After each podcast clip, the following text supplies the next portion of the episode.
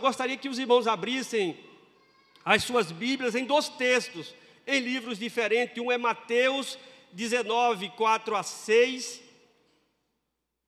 E o outro é 1 Timóteo, capítulo 2, de 11 ao 14.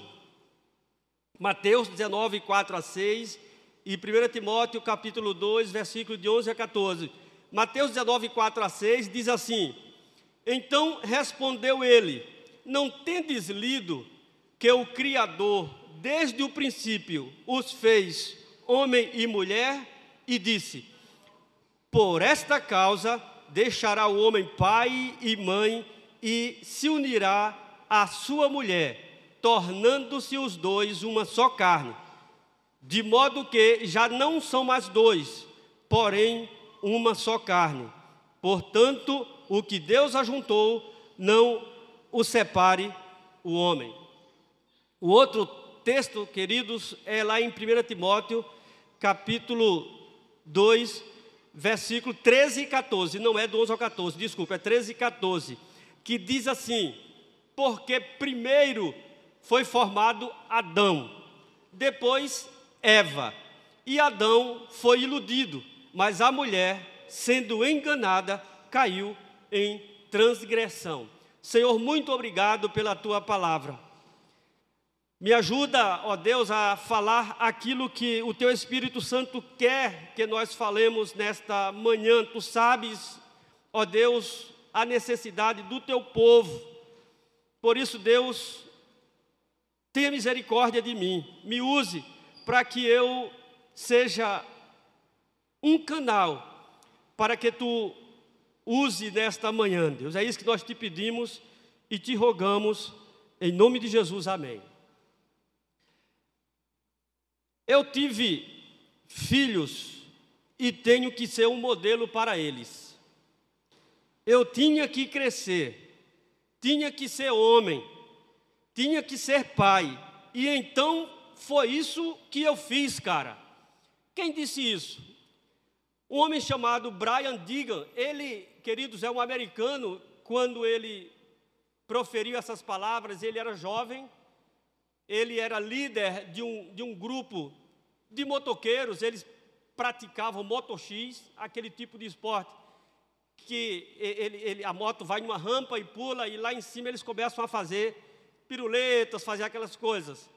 E ele tornou-se campeão, reconhecido nos Estados Unidos como o cara nesse esporte. Querido, só que com isso, com a fama, veio também as mais amizades, eles começaram a usar drogas, eles começaram a, a fazer arruaças pela cidade, eles começaram a se tatuarem com a suástica alemã, aquela coisa lá do, do, do nazismo, e viveram a vida por muito tempo assim, sendo preso, sendo solto. Determinado momento, sua namorada engravida. E com essa gravidez, ela diz para ele que quer ter um filho. Estou grávida e quero ter esse filho. O que não é uma coisa muito comum nessa, nesse meio, se aceitar com muita passividade essa questão, mas ele aceitou.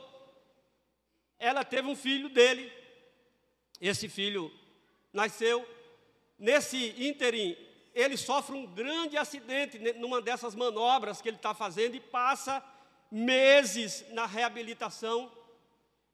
Só que a mulher que teve um filho também começa a frequentar uma igreja e se converte.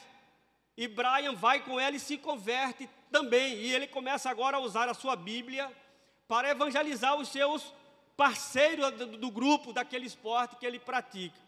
E em uma das perguntas que o repórter faz a respeito da sua mudança no estilo de vida foi essa.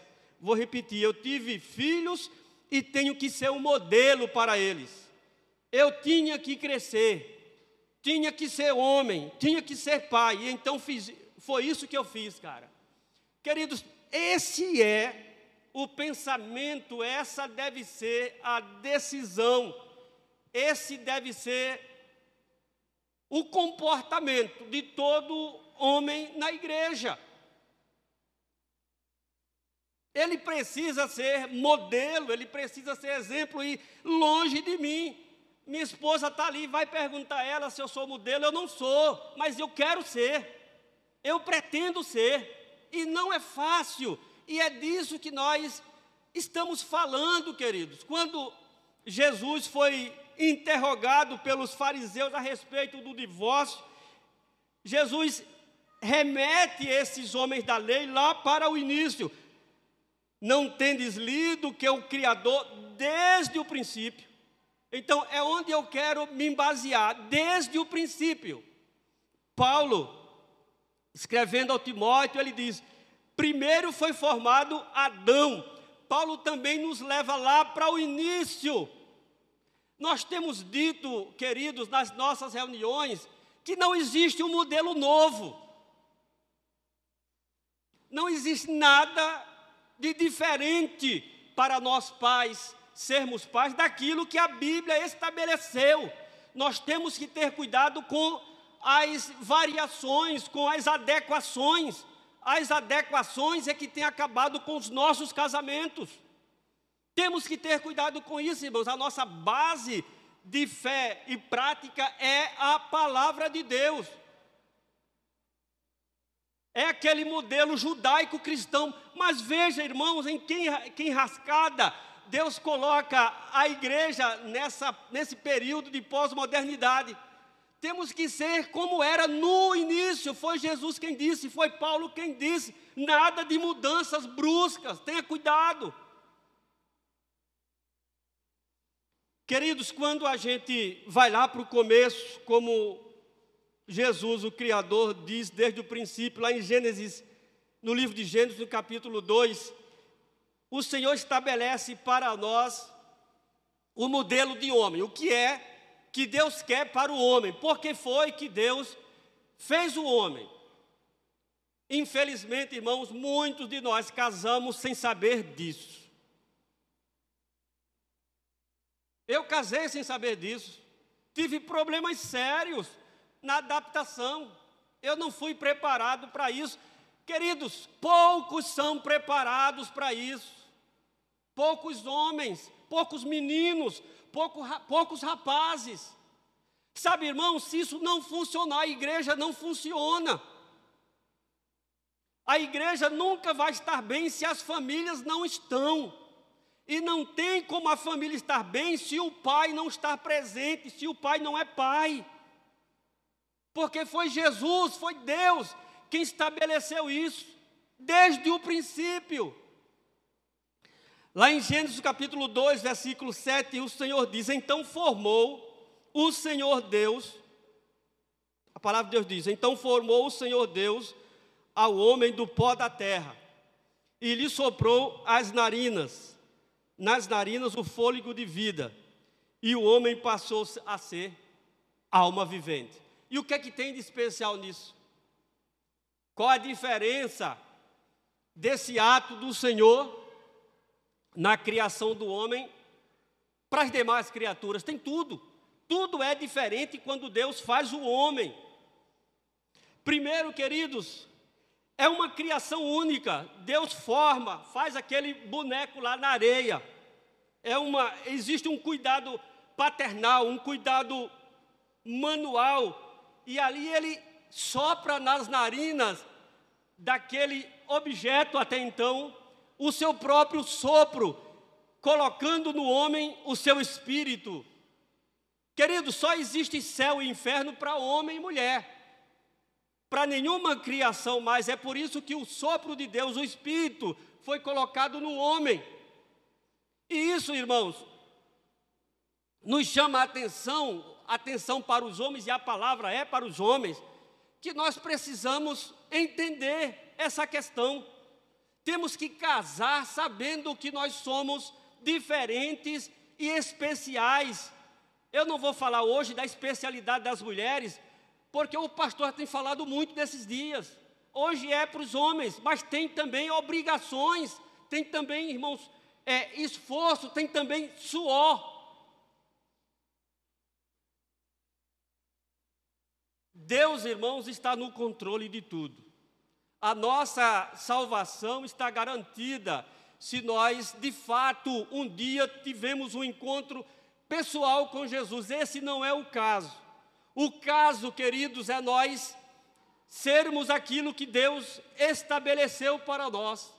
Nós temos filhos, teremos neto. Eu já tive esse prazer de ter uma netinha, está pequena ainda, mas é, é, é coisa minha, é obrigação minha, como pai da Juliana, avô da Júlia, fazer com que tanto a, a Juliana quanto a Júlia sejam meninas, moças tementes ao Senhor. Você não sabe, mas precisa saber a responsabilidade que você tem nessa questão. É lamentável a quantidade de separação, divórcio no nosso meio. E nisso as crianças sofrem, estão na igreja, sabe, irmãos, assistidas, mas não de forma eficaz, porque não tem como a igreja fazer o papel dos pais ou do pai. Eu, aqui eu quero chamar a atenção para o pai, por causa de muitas coisas.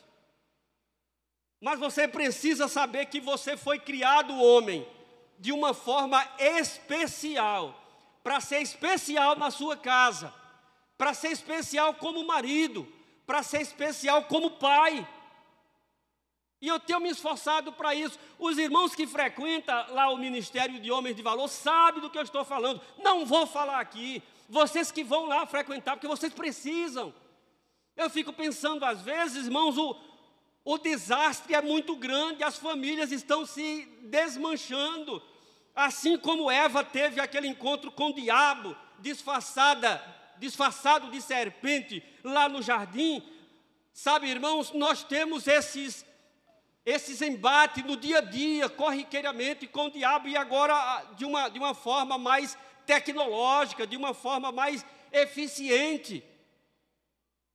O que é que seus filhos usam, veem, participam no celular, sua esposa? Onde que estava Adão quando Eva conversava com o diabo? que era papel de Adão. E nós vamos para o próximo ponto. No versículo, um pouco à frente a gente vai ler, mas eu queria, antes de terminar esse assunto, ver essa questão: onde é que estava Adão quando Eva perdeu tanto tempo conversando com o diabo? Não estou dizendo, não estou, obrigado Tomás, eu estou, não estou dizendo, irmãos, que o pecado de Adão, o pecado de Eva foi culpa de Adão, não, mas ele tinha responsabilidade. Muitas vezes, queridos,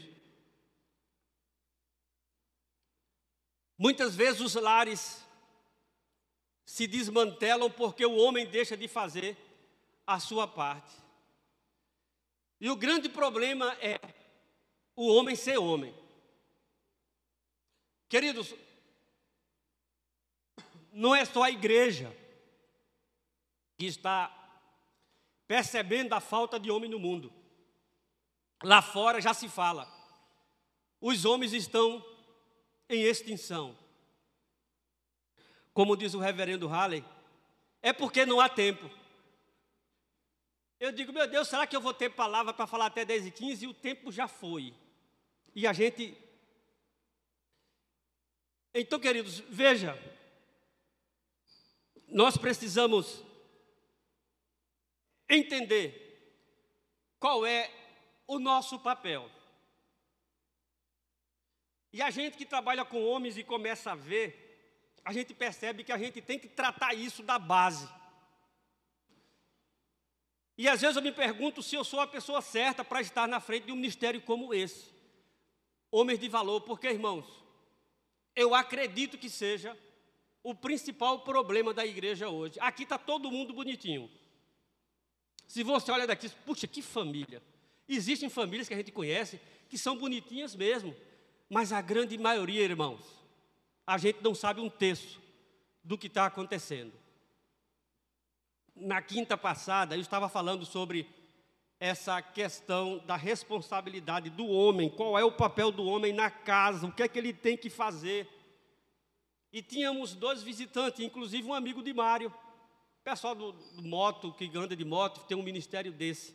E eu começava a, a dizer, irmãos, que nós temos que ser homens em casa, nós temos que deixar a nossa casa organizada, ou pelo menos tentar, antes de fazer qualquer coisa. E falava enfaticamente que o papel do homem na casa é de liderança. Eu sempre digo para uns é exagero que se numa casa, irmãos, onde tem um homem, uma mulher e até filhos que servem ao Senhor e está bagunçada e está disfuncional, não tem, irmão, outro responsável a não ser o homem. Foi o homem que Deus formou como sacerdote da sua casa, líder da sua casa. É ele, irmãos. Estão no barco, mas ele é quem está com o leme. Em alguns momentos ele vai pensar que a mulher toque um pouco esse leme, mas é por pouco tempo. A mulher não pode estar com o leme o tempo todo. E por que isso acontece? Mas antes de dizer por que isso acontece, vamos lá ao o caso que eu estava me referindo. Então, esse irmão participa desse grupo de motoqueiro para Jesus, para Jesus, evangelismo, que coisa abençoada. No final, ele me procurou e disse: irmão, eu estou com esse problema.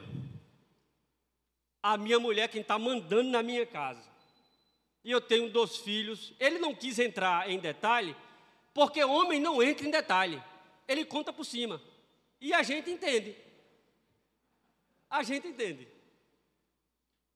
Ele disse: Eu estou com esse problema, não sei o que fazer.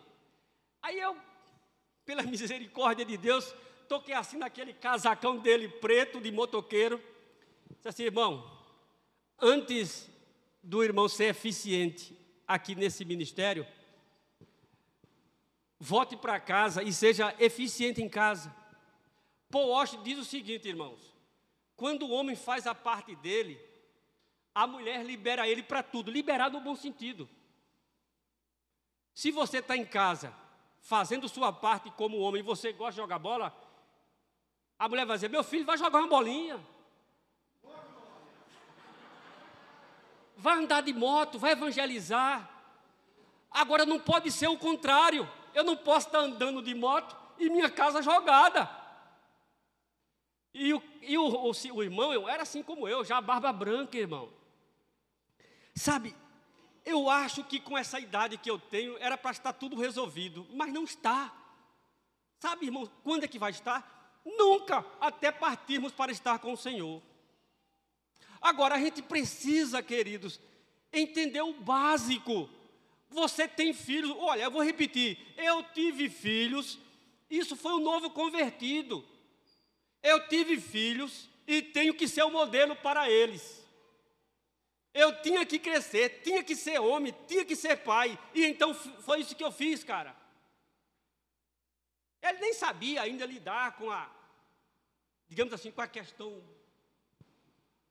básica da fé, né? Ele ainda estava com aquele linguajar do, do, do, Mas ele entendia, irmãos, pelo poder do Espírito Santo, qual era o objetivo dele. Na igreja, irmãos, era para termos poucos problemas desse tipo, mas infelizmente não temos. A gente ouve as histórias e as histórias não são boas. Porque de um lado tem uma coisa chamada feminismo, do outro tem o relativismo e a mistura dessas coisas acabou. Ou está acabando com muitas famílias. Só tem uma forma, irmão, da gente se livrar disso. Conhecimento da palavra de Deus.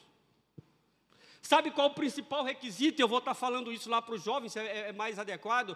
O principal requisito para você casar, rapaz, é você conhecer a palavra de Deus. Conhecer e obedecer. É o principal requisito. Sem isso você está em maus lençóis se casar. Aí vem a questão da provisão, vem tantas coisas. Mas essas coisas, irmãos, nós aprendemos lendo a palavra de Deus. Só tenho dez minutos e eu quero. Não, não podia esquecer dessa questão, porque eu tenho um caso bem pertinho de mim. A minha filha mais nova casou. Que coisa maravilhosa esse meu genro. Um menino que tem os 150 salmos na cabeça. Decorou os 150 salmos. Você vai para, você viaja com ele, como eu fiz há poucos dias, eu, minha esposa, ele e ela, para Piranhas. Você chega, por exemplo, numa orla lá em Petrolândia, antes de pegar aquele negócio lá, aí ele começa a dizer para minha filha, Mo, vamos aqui fazer um, um, um videozinho. Aí ele começa a recitar salmo e minha, minha filha gravando. Sabe, irmão, nós fizemos uma viagem, isso é importante que se diga, irmãos, isso não é. Deus sabe do meu coração. Fizemos uma viagem, saindo na, na sexta da manhã e ia voltarmos na quarta-feira. Sabe qual era a nossa programação do domingo? Ir para a igreja. Isso aí, você pensa que isso partiu de mim? Foi? Não. Partiu do presbítero, do sogro, não. Foi dele. Domingo já ficou reservado. Vamos procurar uma igreja. Não encontramos nenhuma presbiteriana, fomos para Batista. Que bênção, teve até bolinho para a gente. Irmãos, o crente tem que estar antenado com o Senhor. Mas não é essa a questão. Casaram. Ele se formou, tirou OAB, mas não conseguiu emprego porque não está fácil. E minha filha já trabalhava. Olha, irmãos, esse ponto aí não era, era para o pai dizer, minha filha, como é vai casar se o rapaz não trabalha? Era a minha função. Como é que ele vai lhe sustentar? Ela já conhecia ele. Graças a Deus, eles são de muita oração. E ele é um menino especial. Eu sei que ela passou um bom tempo sustentando ele. E ele inquieto, irmãos, o segredo está aí, na inquietude dele. Ele sabia que não era para ele estar sendo sustentado pela esposa, a não ser num caso extremo, por pouco tempo, o homem chamado por Deus não pode ficar em casa cuidando de filhos e a mulher trabalhando, a não ser numa eventualidade. Ele tem, irmãos, até que vender picolé, salgadinho, qualquer coisa. Ele vai ficar envergonhado se ele for cristão, exercendo esse papel. Coisas pequenas, irmãos, mas que interferem no casamento. E tem até casamento que se acostumou com essa com esse, essa situação. A mulher trabalha e o homem fica em casa tomando conta dos meninos. Mas está tão bom, a gente não briga, se dá muito bem. Meu casamento não tem problema. Claro que tem problema. Tem problema sim. Está fora da vontade de Deus. Pode ser melhor, mas essa não é a vontade de Deus, irmãos. A vontade de Deus é que o homem seja o provedor. Foi para isso que Deus formou. A mulher não foi feita para sustentar o homem. Vai ter com as formigas, ó preguiçoso. Ah, Senhor, obrigado por teres me livrado de maridos preguiçosos para minhas filhas. Toda mulher quer, irmãos, do seu lado, toda mulher crente Antigamente podia-se dizer isso generalizando. Mas toda mulher crente quer um homem do seu lado.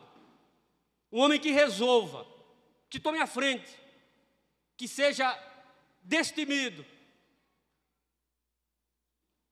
Mas não tem sido assim, irmãos. Não temos mais tempo.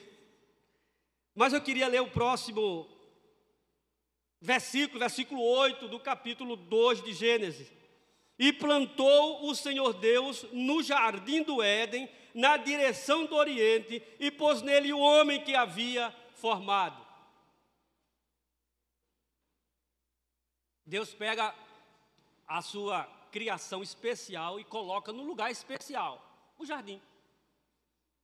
Era um lugar criado, irmãos, carinhosamente por Deus, e ali Deus coloca o homem para ficar na sombra comendo fruto, descansando, não.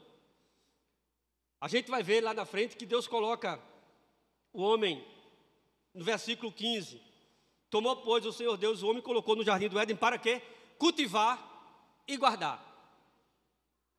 Função do homem. E certamente a gente encerra por essas palavras. Função do homem: cultivar e guardar. Irmãos, ele estava sozinho ainda. Cultivar, tudo bem. A Bíblia diz que não havia árvore com fruto ainda e era função de Adão cultivar, cultivar, arrumar ali as plantinhas, as coisas. Mas era também de guardar. Guardar o que, irmãos? Qual o perigo que tinha? Não tinha nação nenhuma do lado, não tinha, era ele só, ele dentro de um lugar especial. Guardar de quê? Irmãos, não tem outra saída a não ser a gente entender que ele tinha que guardar aquele lugar da serpente, do diabo, que lá já estava. Já pensou? Era isso que ele tem que fazer. Quando a mulher vem, esse cuidado continua, e é por isso que a minha palavra lá no, no início, onde que estava Adão, que não guardou Eva? Nada de tirar a responsabilidade de Eva, todos os dois foram castigados por isso. Mas a gente subentende, irmãos, que Adão tinha que ter feito alguma coisa. E a partir desse episódio, queridos, chegamos onde chegamos. A família, irmãos, é prioridade na igreja. E muitas vezes passa pela nossa cabeça de homem que isso não é prioridade, não pelas, pela nossa voz, mas pela, pelo nosso comportamento, muitas vezes. A gente anda tropeçando em besteira, em coisas simples que a palavra de Deus deixa bem clara para nós entendermos. Bota o homem ali, o homem cultiva, o homem guarda, dá nome a tudo, irmãos. E veja mais uma questão especial do homem. Deus olha para o homem e vê que ele está só e que não é bom que ele esteja só. O que é que Deus dá ao homem, irmãos? Uma auxiliadora. É essa a palavra que está ali. Uma auxiliadora. E dá é, a auxiliadora, dá essa mulher a ele, e ele tem a responsabilidade de nomeá-la. Não foi olha, vou te dar uma mulher e ela se chamará Eva. Não, foi Adão que deu o nome de, a Eva de Eva. Então veja, irmãos, irmãos, isso parece uma superioridade que eu estou aqui, sabe, é, é, deixando o homem lá em cima. Não, não estou. Se a gente conversar mais um pouco sobre isso, vai ver que o homem tem que ralar muito para cuidar da sua mulher, para fazê-la feliz. Porque guardar e cultivar é isso. Imagina, pensa você como marido, pensa você na sua casa. O que é que você tem que, de, é, que fazer de cultivo na sua casa, você como homem? O que é cultivar? Veja, eu vou somente falar aqui rapidamente a respeito de cultivar. A palavra cultivar, ela vem de um termo hebraico chamado avad. É o termo traduzido por trabalhar, servir ou realizar atos de adoração. Perceba o nível de, de, de, de cuidado de responsabilidade que nós, como homens, temos que ter com as nossas esposas. E é nisso que nós falhamos muitas vezes. Muitas vezes, porque a gente acha que por ter tudo em casa, por ter, sabe, algumas coisas, é o suficiente. Não é. Existem muitas lacunas a ser preenchido. Queridos, o mandato da Escritura para o homem é cultivar é um projeto vitalício, glorioso e divinamente estabelecido. Temos que cultivar, irmãos. E sobre cultivar vai tratar muito de relacionamento. A gente não tem tempo para isso, nem se nem, nem focou nessa questão. Trabalhar, irmãos, cultivar é trabalhar para fazer com que as coisas cresçam e não morram. É o papel do jardineiro.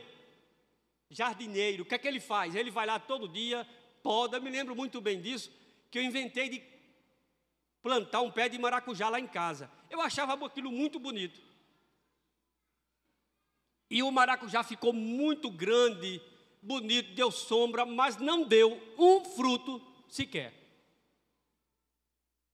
Eu digo, meu Deus, o que é que tem de errado com esse maracujá? Está tão verde, está tão bonito, e por que não dá fruto? Aí fui no interior no tempo desse, e tinha uma plantação de maracujá, e eu percebia que o maracujá não era tão espaçoso, frondoso como era o meu.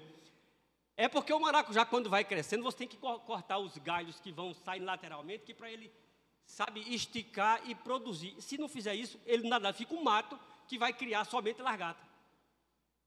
Foi, foi o que aconteceu. Só, só deu um maracujá e não tinha nada dentro desse maracujá. Cultivar, irmãos, é fazer com que as coisas cresçam. Será que nós temos feito isso em nossas casas? Eu, você, minha esposa está ali me olhando. Mas é assim. Ninguém acerta tudo, essa não é a questão. O problema é que estamos falhando no básico. E nunca vai ser fácil, irmãos. É trabalhar como jardineiro. Cava, fertiliza, planta semente e poda os galhos. Pergunte à sua esposa como é que você pode cuidar melhor dela. Tenha um certo cuidado. Né? Tenha um certo receio, porque senão você não vai também conseguir. Mas é bom ouvir sua mulher. De vez em quando ela diz umas coisas para mim, sabe, irmão, porque às, às vezes as coisas para a gente é besteira, mas para a mulher é tão importante. Mas, meu Deus, que besteira, você na sua cabeça, que besteira. E a mulher está feliz da vida. Então não, não precisa de muito. Lógico, tem que haver uma compreensão. Você conhece sua esposa, ela lhe conhece.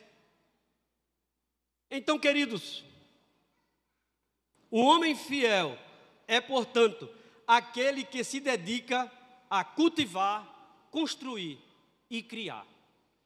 Veja, irmãos, não se tem o entendimento disso se você não é homem, e essa é a questão. Você precisa ser homem.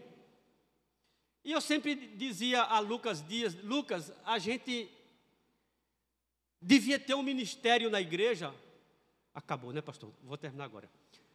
Que cuidasse dos meninos que estão sem pai na igreja. Sabe, irmão, porque não tem outro jeito do menino ser homem, se não estar junto do seu pai. Um pai sacerdote, um pai crente, um pai que dê exemplo, um pai que discipline. Não um pai ignorante, moralista, que no domingo está tudo bonitinho, é crente, mas em casa a mulher não aguenta, os filhos não aguentam. Vai dar tudo errado, irmãos. E quem vai pagar o preço é ele mesmo. Não tem coisa pior para um pai do que ver seus filhos casando errado.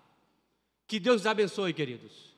Que Deus nos ajude a pormos em prática aquilo que a palavra de Deus tem para nós. Eu ia falar de cuidado, de guardar, mas não dá tempo. Deixa para outra oportunidade. Espero que o Espírito Santo de Deus tenha tocado no seu coração. Homem, hoje é dia dos pais, eu quero parabenizá-los. Né? Você que está passando por dificuldade, por situação difícil, eu quero dizer para você que enquanto você está vivo com vida, Deus é a solução. Amém.